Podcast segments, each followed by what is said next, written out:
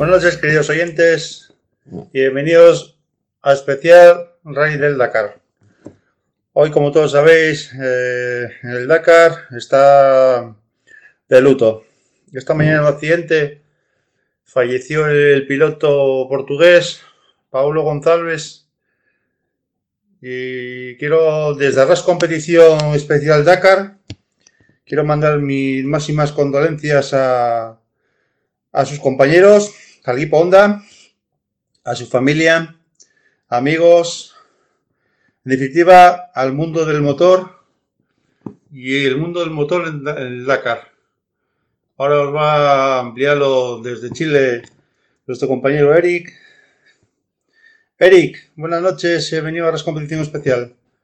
Bueno, pues ya ves lo que, lo que nos deparó el Dakar hoy, amigo. Es una prueba que es espectacular, pero también tiene su riesgo. Y la consecuencia fue el fallecimiento de este, de este piloto de Portugal. Adelante, Eric. Buenas noches, por decir algo. Hola, ¿qué tal, amigos de Arras Competición, DLV Radio? Eh, un contacto nuevo con ustedes para analizar esta dolorosa séptima etapa, un contacto que, que va a tener otro carácter, que no va a tener la misma alegría que tuvieron los anteriores, en donde mm, estamos todos muy afectados, en donde todos estamos... Eh, eh, no, no, ni siquiera te- tengo el término exacto para definir, Miguel, eh, amigos auditores, la- las sensaciones que tenemos en estos momentos en donde eh, el tiempo de uno u otro piloto, el lugar de uno u otro piloto pasan a segundo plano, considerando la situación que pasó por allá por el kilómetro 270, y me refiero a la caída y a la muerte de un piloto eh, que más que un piloto era un amigo de todos, un amigo de la gente, un amigo de sus compañeros, un amigo de su familia. Mira lo que estoy diciendo, un amigo de su familia. Un tipo muy cercano, una persona a quien conocimos, a quien tuvimos la oportunidad de entrevistar en infinidades de, oportunidades, en donde también eh, nos comentaba que su hijo eh, es fanático del chileno Pablo Quintanilla, muchas historias, muchas historias de, de un piloto que de verdad eh, va a dejar un vacío tremendo en el Dakar, en la carrera como tal.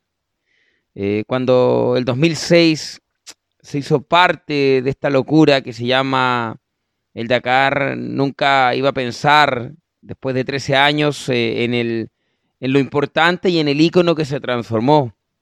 Independiente de sus resultados, eh, por ahí su mejor resultado fue el año 2015 cuando terminó en el segundo lugar detrás de Marcoma. Y el 2013 cuando fue campeón del mundo, todo de la marca, de la mano de la marca Honda. Todo lo que te estoy diciendo es relacionado con Paulo González. Sí. Un piloto que. Un piloto que vamos a extrañar muchísimo. Una persona que vamos a. mm, que vamos a, va a sentirse el vacío de este personaje, de este amigo, de este piloto que le enseñó a muchos otros, que tenía la mm, que tenía la humildad de enseñar, que tenía la humildad de, de, de poder transmitir lo que él adquirió durante todo este tiempo arriba de una moto. De verdad, eh, se va a extrañar. A sus 40 años todavía le daba pelea a estos chicos, a estos locos que corren con 25, con 28, con 30 años. A los Brabeck, a los Quintanilla, a los Cornejo, a los John Barreda, a los Warner, a los Benavides. A todos ellos les daba pelea como uno más. Chicos de 25 años, chicos de 28 años que están corriendo con motos nuevas, más livianas, con motos con menos cilindradas, más rápidas. Y ahí estaba él, marcando presencia dentro siempre de los top 5, top 10, en las etapas, en las diferentes etapas. Y no por nada el 2015 fue segundo lugar del Dakar. Y ahí estaba, seguía y seguía y seguía. Hoy en su nueva casa, en la casa de Moto Hero Sport, en la, marca india que lo acogió, que le dijo, Pablo, queremos tu experiencia, queremos que te transformes en un líder de un equipo en donde necesitamos tener una persona como tú. Le abrió, le abrió las puertas a los 40 años y, y él le respondía con buenos resultados, manteniendo la marca Hero Motorsport en lo más alto. Estamos muy tristes, más aún que nosotros llevamos cubriendo esta carrera por más de 12 años y Pablo lleva 13 en el Dakar. O sea, toda una vida conociéndolo, toda una vida entrevistándolo, toda una vida recibiéndolo en las metas. En más de un Atacama Rally, en más de alguna fecha del mundo, lo tuvimos también acá en, nuestro, en nuestra ciudad, conversamos con él. Es un día distinto, es un día especial, en donde todos los pilotos dijeron lo mismo, en donde todos dijeron que lo deportivo pasa a segundo plano, en donde todos dijeron que hoy los resultados no tienen importancia, en donde Toby Price, que se estaba jugando la posibilidad de ser campeón del Dakar por tercera vez, no le importó nada y prefirió detenerse, y aunque perdiera todo el tiempo del mundo, no era nada al lado de la vida de esta persona y de este gran piloto. Es una pérdida tremenda es una pérdida irreemplazable en esta carrera que se llama el Dakar. Es una pérdida que la vamos a sentir por el resto de los días. Y algo va a tener que hacer esta carrera para, mm, para poder homenajear y para poder eh, no reemplazar, sino que eh, cubrir en cierta parte el espacio que va a dejar este, esta persona y este piloto como Pablo González. De verdad es un despacho distinto, Queríamos contarle a todos que en la etapa 7 habían dos chilenos en el podio, en la general, que Joan Barreda cada vez está más, más cerca de quedarse entre el segundo y el tercer puesto. Queríamos contarle que Carlos Sainz se mantiene líder de la general en, en automóviles, que Casey Carry ahora es el líder de UTV, que, Chaleco, que, perdón, que Ignacio Casale más, más fuerte que nunca para quedarse con el Dakar a cinco etapas del término.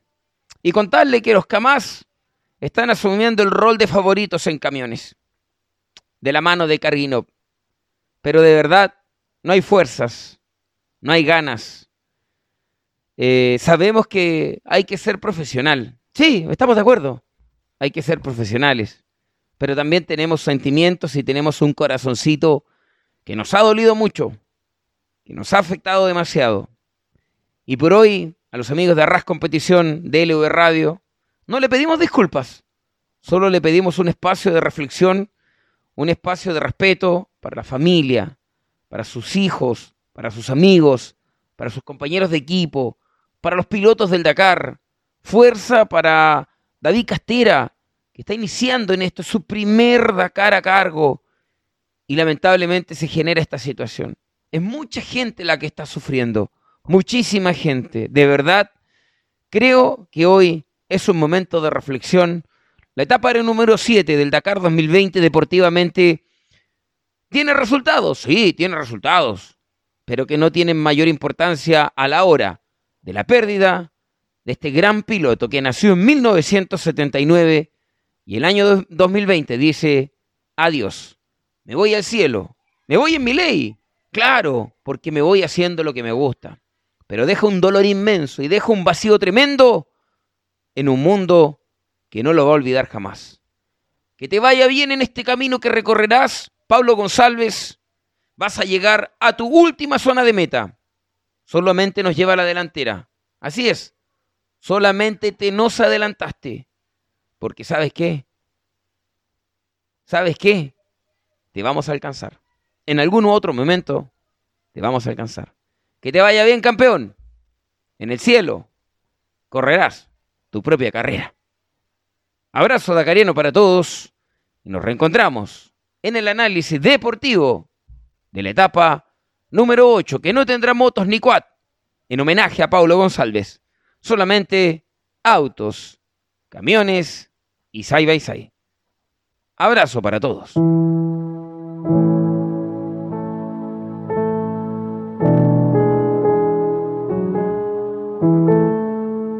muchas gracias Eri por tu resumen.